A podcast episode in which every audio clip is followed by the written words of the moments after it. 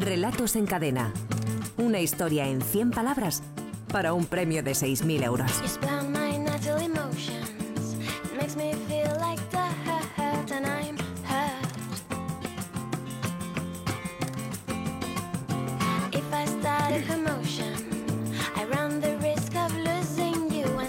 Faltan 16 minutos para que sean las 6 de la tarde, las 5 en Canarias. Momento de saludar al director de la Escuela de Escritores, Javier Sagarna. Buenas tardes. Hola, ¿qué tal? Bienvenido, ¿qué tal? Bueno, hoy tenemos final mensual, ¿eh? Final mensual. Sigue avanzando la temporada.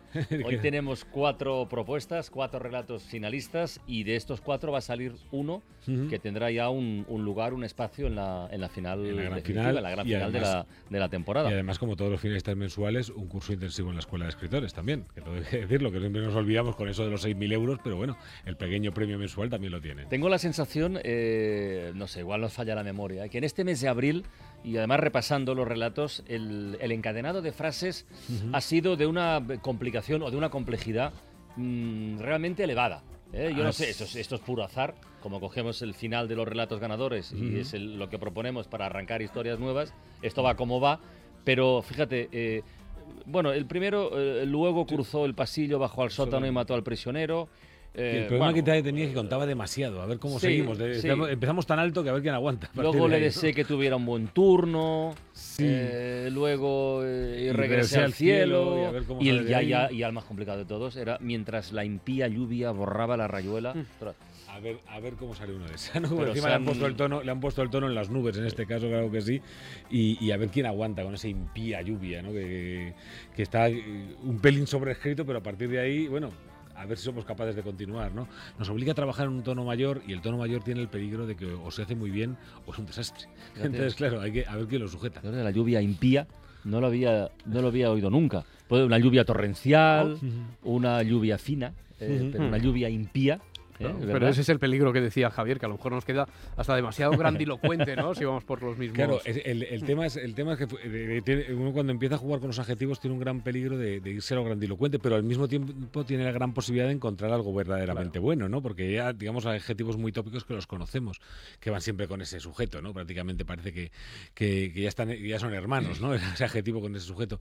Y sin embargo, encontramos otros, y de la torrencial lluvia, bueno, lo hemos oído mil veces, pero dices la impía, ¿y ahora qué hago yo con esto? Entonces, efectivamente, ahí el peligro de sobreescribir, pero al mismo tiempo hay la posibilidad de, abrir un nuevo campo de significados. Y se han portado los oyentes. ¿eh? La verdad es que es un placer eh, que se encuentren en el camino con, retos, con obstáculos y que los superen con tanta, con tanta brillantez. Además, esta, esta final del mes de abril eh, viene eh, obligatoriamente marcada por un día especial que fue la semana pasada, el día de San Jordi, la fiesta del ah. libro. Estábamos en, en, Barcelona, de ahí salió uno de los, de los finalistas de hoy. Y bueno, nos hace mucha ilusión tener a estos cuatro eh, amigos, estos cuatro oyentes, a quienes enseguida vamos a saludar. Pero antes presentamos a nuestro jurado especial. Ya saben que durante toda la temporada nos gusta testar un poco cómo están las cosas en el mundo editorial, el grande, el pequeño y el mediano, preferentemente el pequeño y el mediano, que es el que más nos interesa. Y hoy hemos invitado a Iria Rebolo, que es directora de la editorial Siberia, ubicada precisamente en Barcelona. Iria, buenas tardes, buena tarde. Hola, muy buenas tardes. ¿Qué tal? ¿Cuánto, ¿Cuánto tiempo llevas al frente de al frente de Siberia o en Siberia debería preguntar? Pues en Siberia realmente, porque tal y como está el panorama podríamos decir que estoy un poco en Siberia. Y hace frío, hace frío por ahí, ¿no? Cada vez menos, ah, cada vez menos. Cuantos más lectores vamos ganando y más libros vamos publicando, se está mejor. Oye, acabáis de acabáis de, cumplir un año de vida. En este tiempo, ¿cuánto habéis publicado?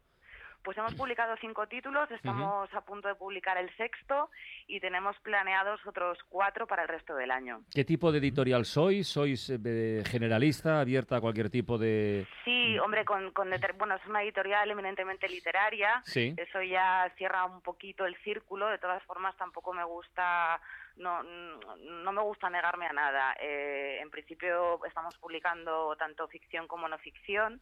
Hay ensayos, hay novela, hay un libro de cartas de Dylan Thomas, en fin, es bastante ecléctico, pero siempre con la premisa de que sean libros de mucha calidad, en caso de que sean traducciones. ¿Con qué, ¿Con qué habéis triunfado más? ¿Con qué habéis tenido más éxito hasta el momento?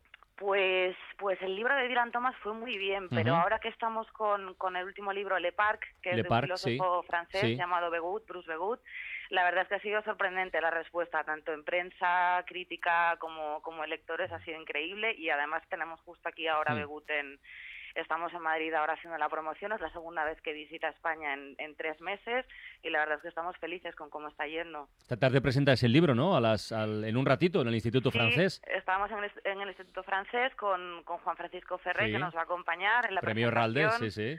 Exacto, con Carnaval y ayer estuvimos también en, en la central de Callao haciendo un pequeño club de lectura con con, en fin, gente que se quiso apuntar, colectores, y la verdad es que, que bueno, estamos de celebración todavía de San Jordi casi. Oye, Le Parc, para que lo sepan un poco los, los oyentes de la ventana que estén interesados, es una mirada muy muy ácida, desde luego, muy crítica, pero muy particular también sobre los, los horrores del, del ocio y de, la, y de la parte lúdica de esta modernidad que nos toca vivir, ¿no? Es una mirada muy, muy, muy interesante es una muy, es una mirada es, sí realmente bueno es, un panorama bastante oscuro pero pero visto desde una crítica constructiva yo creo o sea desde pensar qué es lo que estamos haciendo mal hacia dónde vamos desde el punto de vista del ocio de cómo queremos divertirnos y, para la gente que le asuste un poco esa idea de un parque de atracciones en el que se cometen atrocidades, pues debo decir que se disfruta mucho la lectura y que no, no se pasa agradablemente mal. Iria, después de, después de un año de vida,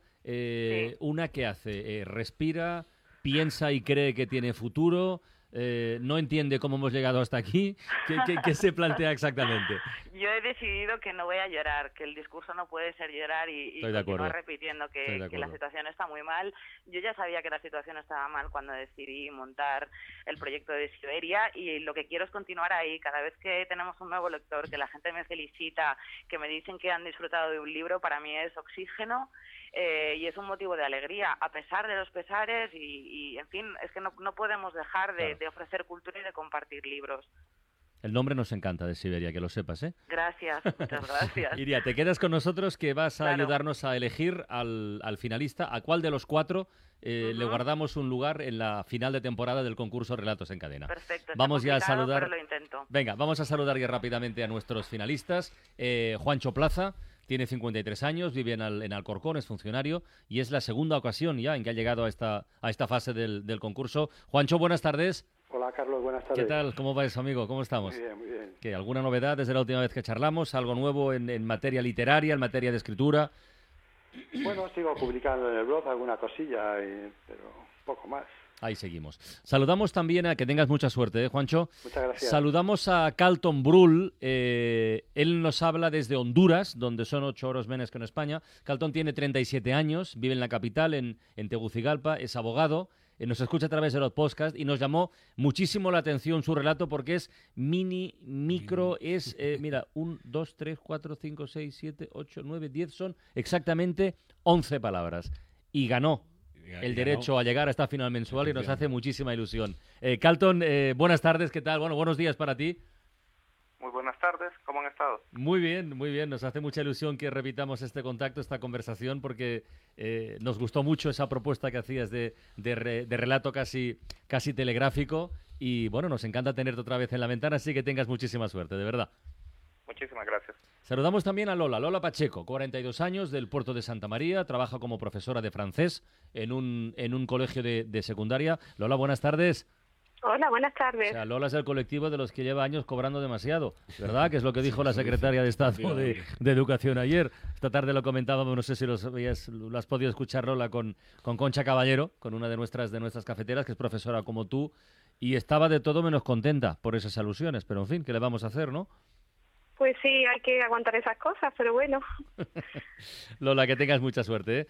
Venga, gracias. Y el cuarto y último finalista es Juan Antonio Vázquez, 39 años, de Desplugues de Llobregat. También es profe, en este caso en un, en un colegio de, de primaria. Eh, Juan Antonio, buenas tardes, buena tarde. Hola, buenas tardes a todos. Ya hemos comentado, pero merece la pena que lo repitamos, ¿eh? Cómo el ámbito de la, de la educación, de la enseñanza, los profes, los, los, chavales, los padres, todo, cómo actúa de, de fuente de inspiración. Además, yo creo, Javier, que ya en la, en la larga trayectoria de este concurso de relatos en cadena son bastantes las propuestas que han llegado a finales, semanales, mensuales, no recuerdo si alguna de temporada, con temas que están eh, que se cuentan en ese escenario, precisamente. Sí, efectivamente, el ámbito escolar, el ámbito de la educación, eh, esas clases, ¿no? Donde pasan tantas cosas muchas veces mientras el profesor anda explicando y parece que todo está tranquilo y tantas cosas están pasando por debajo, ¿no? O esos patios de recreo. Eh, efectivamente, hay muchos, ha habido un montón de relatos, ¿no? Al, respecto, porque además los niños son unos personajes excelentes, los niños, los adolescentes, son personajes en cambio, ¿no? Y es lo mejor que le puede pasar a un personaje que esté cambiando. Juan Antonio y Lola, ¿habéis dado clase hoy, por cierto, por pura curiosidad? Sí, yo sí. ¿Y tú, Lola? Sí, yo también. Yo también, yo también. ¿Qué tal? ¿Cómo ha ido todo bien? ¿Quién hablan los chavales del fútbol o de qué hablaban hoy exactamente? del puente. Del puente. sí, coincido con el juego de fútbol también pero sobre todo de las ganas que tenían de coger el puente, claro. Está bien, Pues que lo disfruten. Venga, vamos a dar lectura a los relatos y luego elegimos al, al mejor. El de Juancho Plaza se titula Rutinas.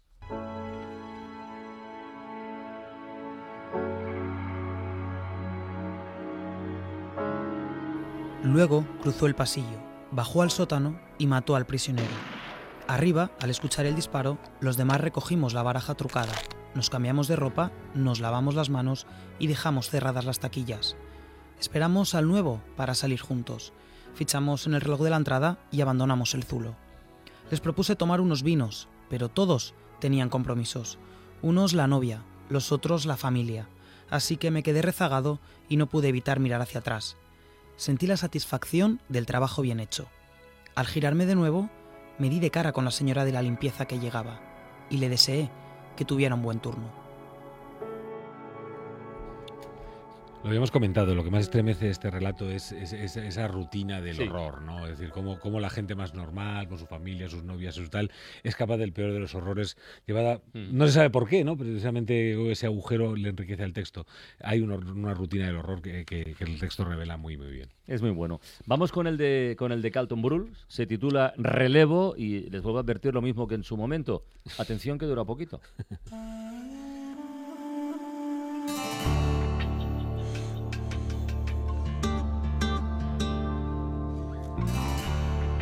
Le deseé que tuviera un buen turno y regresé al cielo.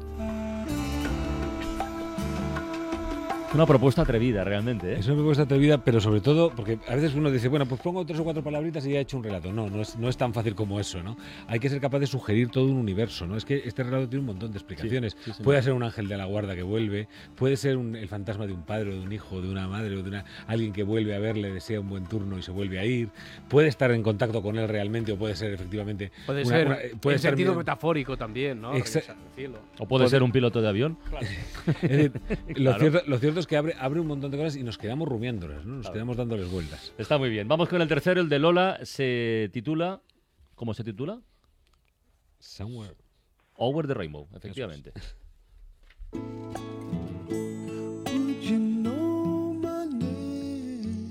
Y regresé al cielo, y allí me quedé, en cuclillas, abrazándome con fuerza las piernas.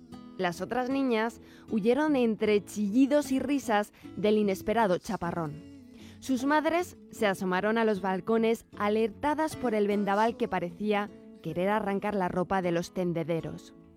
Una de ellas gritó mi nombre, pero yo seguía en el cielo, acurrucada, esperando que desde algún lugar me llamara la mía, mientras la impía lluvia borraba la rayuela.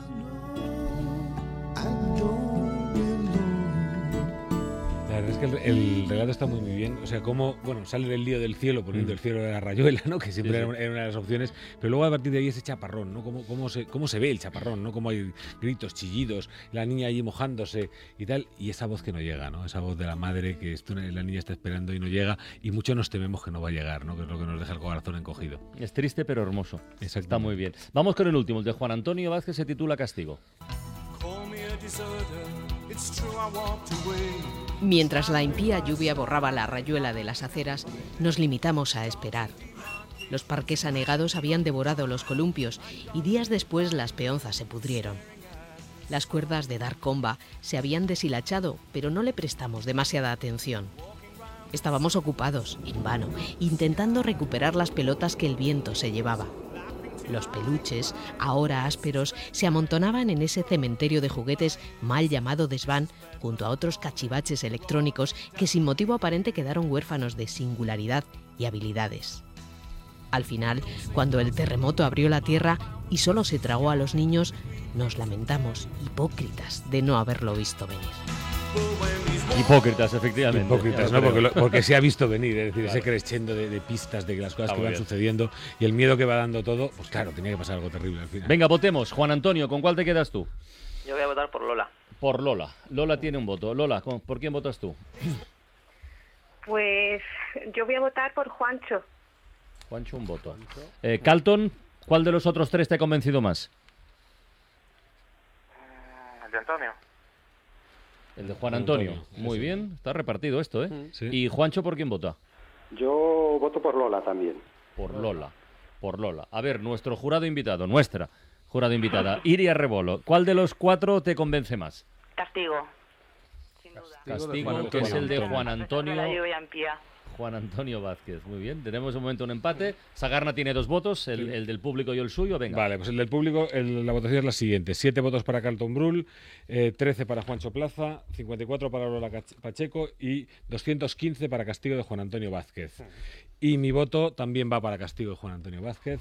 Así que es un ganador. Pues Juan Antonio Vázquez, eh, enhorabuena, profesor. Muchas gracias. Pasas a la gran final del concurso Relatos en Cadena. Y a Lola, a Calton y a Juancho, que muchísimas gracias por estar ahí. Y, nada, seguimos en contacto. Un abrazo para todos, ¿eh? Gracias y enhorabuena. Muchas gracias. A ver, Javier, recordemos deberes para la próxima semana. Venga. Bueno, pues otra frasecita de las que se las traen. Nos lamentamos, hipócritas, de no haberlo visto venir.